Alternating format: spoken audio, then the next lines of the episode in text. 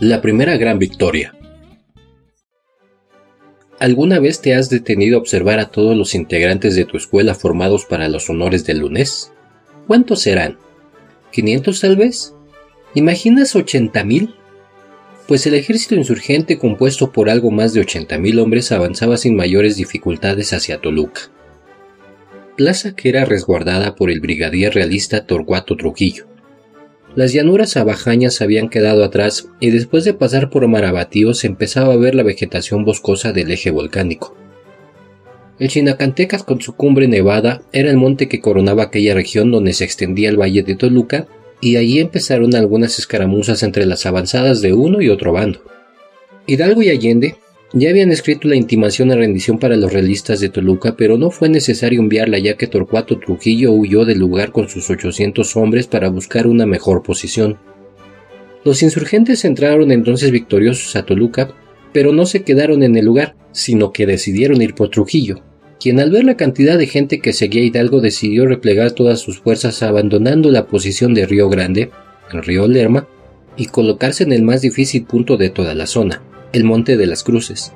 El camino real, es decir, el camino principal, de Toluca a México atravesaba inevitablemente un espeso bosque lleno de cedros, pinos, abetos y oyameles, pero en uno de sus puntos eran comunes los asaltos por parte de delincuentes a los viajeros que por allí debían pasar. En ocasiones se daban enfrentamientos y resultaba algún muerto y así. Con el tiempo, el paraje se llenó de cruces que recordaban el lugar donde algún cristiano había perdido la vida. Ello fue lo que le dio nombre al peligroso lugar, Monte de las Cruces. Como te decíamos, ese era un muy buen lugar para defenderse, ya que desde la elevación podías batir con artillería a todos aquellos que se acercaran sin arriesgar mayormente a sus hombres y poniendo en grave riesgo a los atacantes. Trujillo, con refuerzos que acrecentaron a su ejército significativamente, logró tomar posesión del Monte de las Cruces media hora antes que los insurgentes, que también se dirigían al lugar. De esta forma, a las primeras horas del 30 de octubre de 1810 pudieron empezar a bombardear a los indios insurgentes que no tenían otro recurso más que su valor, porque a la distancia de poco servían sus cuchillos, sus machetes o sus ondas.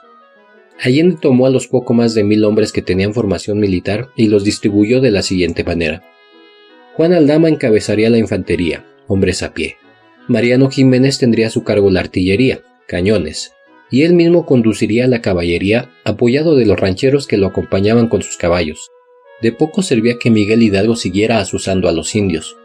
Cuando intentaban acercarse al monte eran bombardeados por la artillería de los españoles. Pasado el mediodía se hizo una pausa que Allende aprovechó para intentar parlamentar con Trujillo y aún para tratar de convencer a los criollos que luchaban del lado realista de que la causa justa estaba del lado de los insurgentes pero el intento terminó con la muerte de varios parlamentarios insurgentes y se reanudó la lucha con más fuerza.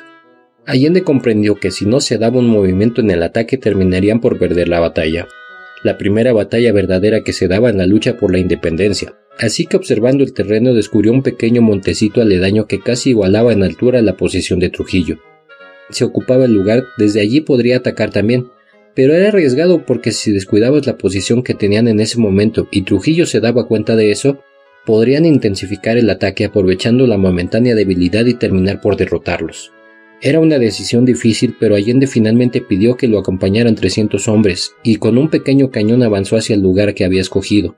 Pero Trujillo había considerado también ya la ventaja de tomar ese pequeño monte y pidió a Agustín de Iturbide que avanzara hacia allá pero a Iturbide sus hombres lo dejaron solo y afortunadamente Allende pudo llegar primero. De este modo, Allende pudo empezar a atacar por un costado, sorprendiendo a Trujillo y a sus hombres quienes se llenaron de temor y empezaron a retirarse pero todavía disparando y tratando de hacer el mayor daño posible al enemigo. Al irse retirando los españoles realistas de la cumbre de las cruces, los indios de Hidalgo pudieron avanzar y subió el ánimo entre los insurgentes. Allende estuvo en peligro de morir de un balazo, pero este dio en su caballo y a pesar de ello siguió encabezando el ataque. Para las seis de la tarde todo había terminado. El ejército insurgente había tenido su primera victoria frente a fuerzas del ejército realista. Los insurgentes estaban a solo seis leguas, unos cuantos kilómetros, de la capital del virreinato. Muchos sentían que la victoria definitiva llegaría en unos cuantos días, pero la historia sería distinta. El terrible Calleja Félix María Calleja del Rey era en 1810 el jefe de los ejércitos realistas destacados en San Luis Potosí. Tenía entonces 55 años de edad y experiencia militar en las campañas de Argel, desierto de África, aunque tenía 21 años viviendo en la Nueva España, donde ya se había sentado casándose con la hija de un rico hacendado de la Intendencia de San Luis Potosí. Cuando se enteró de que Hidalgo, Allende y Aldama habían llamado a la insurrección en Dolores, no esperó órdenes superiores para poner a sus hombres sobre las armas, listos para cualquier indicación de avance, dispuesto a acabar con la insurrección. Dicen que como Hidalgo y Allende ya lo conocían, calculaban que este peninsular sería uno de sus más serios obstáculos y que por ello habían hecho lo posible por no encontrárselo en su camino. Pero se encontraron cerca de San Jerónimo en Aculco, en lo que hoy es el Estado de México. Hidalgo ordenó a los insurgentes que avanzaran hacia Aculco y allí decidieran qué hacer.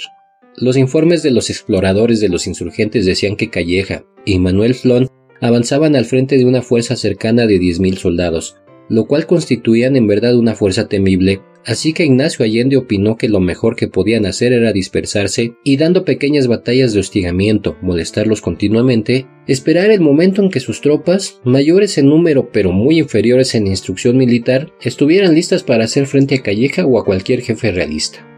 La opinión de Hidalgo, sin embargo, fue la misma que entusiasmaba a todos los campesinos que lo seguían, enfrentarse a ese Calleja del que tanto oían, a ver si era de verdad tan de temer. Era el 7 de noviembre de 1810. La confrontación resultó un desastre para los insurgentes mexicanos, que sumaban alrededor de 40.000 personas, pero la mayoría de ellos mal armados y sin preparación para la guerra. Los insurgentes tomaron posición en una loma mientras que los realistas avanzaban impulsados por tambores y pífanos. Los insurgentes iniciaron un ataque de artillería que no surtía mucho efecto por la puntería, además de que Calleja ordenó el despliegue de sus tropas para minimizar los efectos. Cosa contraria ocurrió cuando los realistas contestaron el fuego de artillería, que causó grandes estragos en los contingentes amontonados de los mexicanos. Acto seguido Calleja ordenó el ataque de tres columnas a bayoneta calada y mantener fuego de fusiles, con lo que lograron que gran parte de las fuerzas insurgentes abandonaran su posición corriendo al lado contrario de la loma.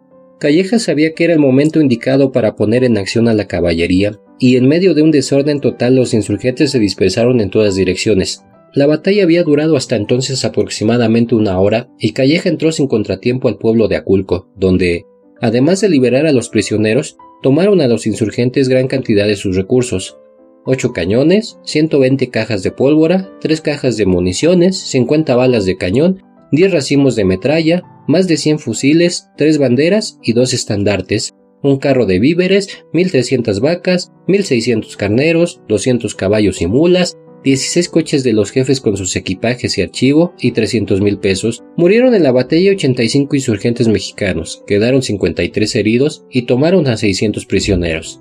Te habrás dado cuenta de que la derrota fue grave para los insurgentes, pero el carácter terrible de Calleja quedaría verdaderamente manifiesto unas semanas después. Ignacio Allende con varios de sus hombres, como Mariano Jiménez, Juan Aldama, Mariano Valleza y Juan Bautista Carrasco, se fueron hacia Guanajuato y después de unos días Calleja salió a combatirlos. Allende se aprestó a presentar combate en Guanajuato, convocando a otros jefes como Hidalgo e Iriarte a que acudieran a Guanajuato para enfrentar juntos a Calleja. Pero los convocados no llegaron. Como una de las primeras acciones de defensa se pidió que se entregaran unos cañones que desde meses antes habían mandado fabricar. Además, Allende ordenó llenar de explosivos el camino por donde suponía que llegaría Calleja, pero este se enteró de los planes del jefe insurgente y dividió sus fuerzas en dos columnas que avanzaron en forma abierta el 24 de noviembre de 1810. Las fuerzas defensoras escalonaron y los realistas se enfrentaron a ellos uno tras otro, y aunque en esta circunstancia eran más numerosos los españoles, les llevaba toda la mañana y toda la tarde avanzar, el enfrentamiento fue encarnizado y los cadáveres de 300 combatientes quedaron tendidos en los cerros que rodean Guanajuato, pero no se comparaba con lo que estaba por ocurrir.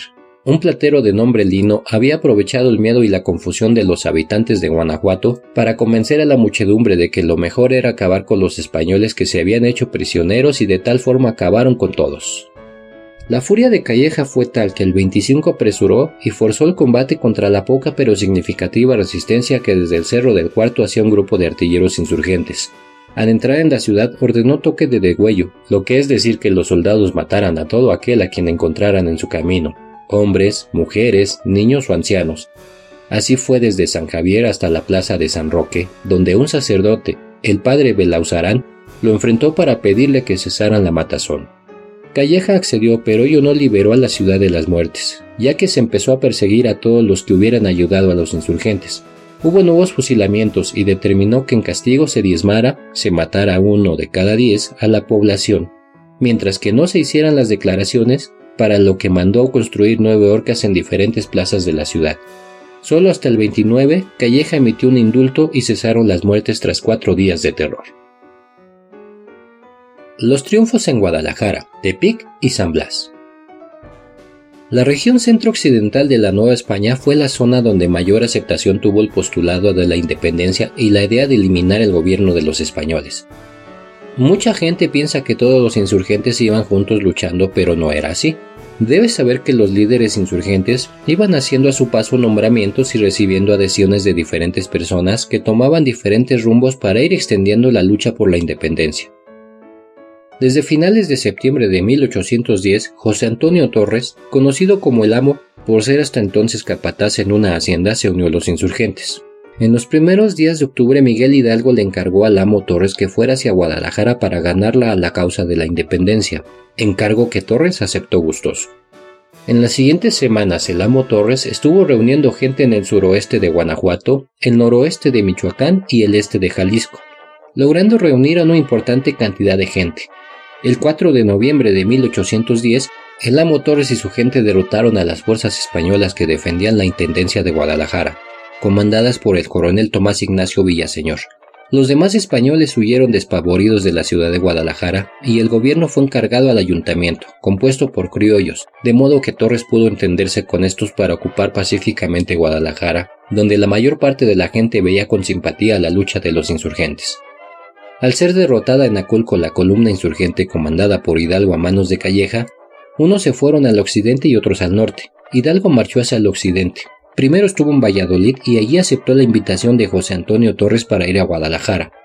Tras un recorrido lleno de adhesiones por todo el norte de Michoacán, la columna insurgente encabezada por Hidalgo llegó a Guadalajara en medio del regocijo general. Era el 26 de noviembre de 1810. Tras la entrada triunfal, el desfile y demás celebraciones, Hidalgo puso manos a la obra. Lo primero que hizo fue ratificar el nombramiento dado por Antonio Torres a favor del cura José Mercado como jefe insurgente en la región de Tepic y San Blas, en lo que hoy día es el estado de Nayarit, dando también una circular en la que ordenaba que los demás líderes insurgentes de la región se pusieran desde luego a las órdenes de Mercado. Tepic y San Blas se encuentran en una zona calurosa y húmeda, y San Blas está junto al mar. Era entonces un puerto de mediana importancia. El 23 de noviembre Mercado ya había ocupado con toda facilidad Tepic, donde se le unió una guarnición realista con seis cañones. Con estos refuerzos y la confirmación de mando, avanzó hacia el puerto de San Blas, donde había una importante guarnición de los españoles. En el camino se le unieron más de 2.000 indios nayaritas. El 28 intimó rendición al capitán de la fragata José Lavallén, quien era el responsable del puerto. Lavallén estaba desmoralizado por informes que había recibido previamente de otros españoles que decidieron huir por mar a Acapulco y capituló. Se rindió, el primero de diciembre, entregando una importante cantidad de recursos, más de 100 cañones y diversos elementos de guerra contenidos en el baluarte del puerto, en una fragata, dos bergantines, una goleta y dos lanchas cañoneras. Un baluarte es una casa fuerte y resistente y en este caso allí se guardaban aditamentos para la guerra, las fragatas, los bergantines y las goletas son diferentes tipos de embarcaciones de diferentes tamaños y con diferentes características. Unos son más rápidos y otros pueden tener mayor cantidad de cañones a bordo. Este triunfo fue festejado en grande en Guadalajara cuando llegó la noticia al atardecer del 4 de diciembre. Hubo un repique general en todos los templos y 32 disparos de artillería. Los cañones y otros elementos de guerra fueron enviados a Guadalajara para fortalecer la posición de Hidalgo, el camino de San Blas a Guadalajara era muy difícil de recorrer aún hace 20 años y en aquellos tiempos de la independencia, contando solo con animales como burros y mulas porque no se inventaban todavía los trenes ni los camiones, fue casi una proeza que las piezas de artillería fueran llegando poco a poco. Ante tales servicios Mercado fue ascendido al grado de brigadier. Mercado no tenía opositores en la región, el más cercano era Alejo García Conde, quien se encontraba a cientos de kilómetros, en la zona que hoy es Sonora, y aún hay que decir, se encontraba ocupado enfrentándose a José María González Hermosillo. Teniendo toda la región bajo control, Mercado partió hacia Guadalajara para unirse personalmente a las fuerzas comandadas por Hidalgo, pero ya no lo consiguió. A mitad de camino se enteró de la derrota insurgente en Puente Calderón y volvió sobre sus pasos, y continuó su labor de defensa de la zona que le habían encomendado, aunque meses después lo derrotaron. Tras un cordero. Después de que Ignacio Allende y sus hombres dejaron Guanajuato, llegaron a San Felipe, y cuando los jefes se juntaron para planear lo que debían hacer, uno de los más destacados hombres que allí se encontraban, Mariano Jiménez, le sugirió a Allende la posibilidad de tomar camino hacia San Luis Potosí y de allí continuar al noreste para ganar las provincias internas de Oriente. A Ignacio Allende le pareció buena la idea de Jiménez, pero debió reunirse con Hidalgo en Guadalajara, así que le encargó al mismo Mariano Jiménez que llevara adelante el plan de atacar y vencer a las provincias internas de Oriente. El jefe español que tenía a su cargo la región era el gobernador de Coahuila, Antonio Cordero. Aceptando la misión que lo llevaría por tierras desérticas, Jiménez salió hacia San Luis Potosí acompañado de dos mil personas, donde destacaban el brigadier Juan Bautista Carrasco y el mariscal Ignacio Camargo. Llegaron a San Luis el 2 de diciembre de 1810, ocupando con facilidad la ciudad y de allí continuaron hacia el norte. Con rumbo a Saltillo, por donde pasaban se les unían tropas y gente del pueblo, de modo que llegó a reunir una fuerza de siete mil hombres y 28 cañones. ¿Has sentido calor al caminar a mediodía, cuando casi no hay sombras? Pues durante varios días los insurgentes continuaron su camino por los poblados de Charcas y Matehuala, avanzando por paisajes secos cubiertos de matorrales y nopaleras, con pocos árboles y pocas sombras, pero no dejaban de avanzar y el gobernador Cordero empezó a preocuparse porque Jiménez mandaba cartas a los jefes militares invitándolos a pasarse del lado insurgente y normalmente aceptaban. Cordero no sabía qué hacer, Esperaba refuerzos que no llegaban y finalmente decidió salir a combatir a los insurgentes en un lugar que se llama Agua Nueva, que se encuentra en el estado de Coahuila. El choque entre las fuerzas de Jiménez y Cordero se dio el 7 de enero de 1811. La batalla no fue difícil para los insurgentes porque, a pesar de que Cordero escogió el lugar de batalla y tomó primero posiciones, se iba quedando solo. Sus hombres combatían sin muchas ganas y al final todo terminó en un desastre para los españoles porque Cordero huyó a todo galope.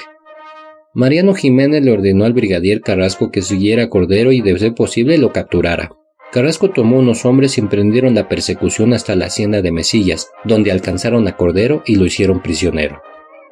Esto les dejó a los insurgentes la puerta abierta para cumplir con su misión y apoderarse de las provincias internas de Oriente. Al día siguiente de la batalla, el 8 de enero de 1811, Jiménez entró a la cabeza de 14.000 hombres a Saltillo, nombró un gobernador insurgente y un comandante militar. Luego Jiménez envió gente a ocupar Monterrey, Carrasco y Camargo, Linares, Rafael y Ramón Gutiérrez, y Nuevo Santander, hoy Tamaulipas, Manuel y Mariano Ezequio Acevedo. Todos ellos cumplieron pronto su cometido y el capitán Juan Bautista Casas, en San Antonio Bejar, declaró su adhesión a la causa de los insurgentes. Los jefes realistas tuvieron que replegarse por el oriente hasta Altamira y las fuerzas de Durango se movilizaron para combatirlo, pero los insurgentes tenían suficiente control de la situación hacia enero de 1811. De Carácuaro a Chilapa. Recordarás que José María Morelos antes de entrar al sacerdocio era un arriero, por ello conocía a la perfección los caminos y sus peligros, de tal suerte que podía planear e incluso predecir algunas situaciones en los caminos. En Indaparapeo, un pueblito de Michoacán, Morelos se entrevistó con Miguel Hidalgo y le ofreció su apoyo. En ese momento Hidalgo le encargó que organizara las tropas insurgentes en el sur, pues le interesaba mucho dominar Acapulco, que era el puerto más importante en esas tierras para comerciar con Asia. A este puerto llegaban todas las embarcaciones españolas cargadas con mercancías de todo tipo y variedad, Hidalgo le hizo este encargo a Morelos porque sabía que nadie era mejor para lograrlo, pues Morelos conocía a la perfección los caminos hasta Acapulco. Después de entrevistarse con Hidalgo, Morelos regresó a Carácuaro, un pueblo en medio de la Sierra Michoacana donde él se desempeñaba como cura, para reclutar gente para sus tropas y marchar hacia el sur a cumplir con el encargo. En un principio solo un puñado de hombres lo siguió, pero en el viaje se seguía haciendo el reclutamiento de gente que se adhería voluntariamente a la causa insurgente. El trayecto no era fácil. Las grandes y abruptas montañas solo dejaban de verse una tras otra hasta alcanzar el cauce del río Balsas en la región de Coyuca. Allí el calor arreciaba y luego de un corto tramo las montañas volvían a sucederse una tras otra en una cadena que parecía no tener fin. De cualquier forma Morelos y su gente seguían recibiendo adhesiones. Por ejemplo, a principios de noviembre, los hombres de Morelos llegaron a las costas de Cihuatanejo, hoy en el estado de Guerrero, lugar donde se enrolaron a la causa insurgente algunos de los pobladores, Después sucedió lo mismo en Petatlán. Posteriormente decidieron tomar Tecpan, un lugar de la costa chica de Guerrero. Las batallas que sostuvo con los realistas en este trayecto no fueron espectaculares, pero siempre resultó victorioso. En enero de 1811 Morelos ordenó a sus hombres que rodearan el cerro de Veladero, que domina al puerto de Acapulco. La batalla fue feroz y los dos bandos contendientes tuvieron bajas en sus filas. Morelos y su gente salieron victoriosos y pactaron con el ejército realista la entrega del puerto en febrero de 1811. Sin embargo, el jefe realista los traicionó y Morelos decidió retirarse con sus tropas hacia el norte. Llegando a las cercanías Chilpancingo y en un lugar llamado Chichihualco derrotó en la batalla a los españoles. Consiguió 100 prisioneros, 300 rifles y una gran cantidad de petrechos. Esto le dejó el camino abierto a Chilpancingo y en agosto, no lejos de allí, en Tixtla, las fuerzas de Morelos se enfrentaron a las del general Fuentes, con una contundente victoria de los insurgentes que les permitió avanzar hasta Chilapa. En esta etapa, conocida como su primera campaña, Morelos recibió apoyo de la familia de Nicolás Bravo y se unieron a la causa Vicente Guerrero y Guadalupe Victoria, además de Mariano Matamoros y los hermanos Galeana.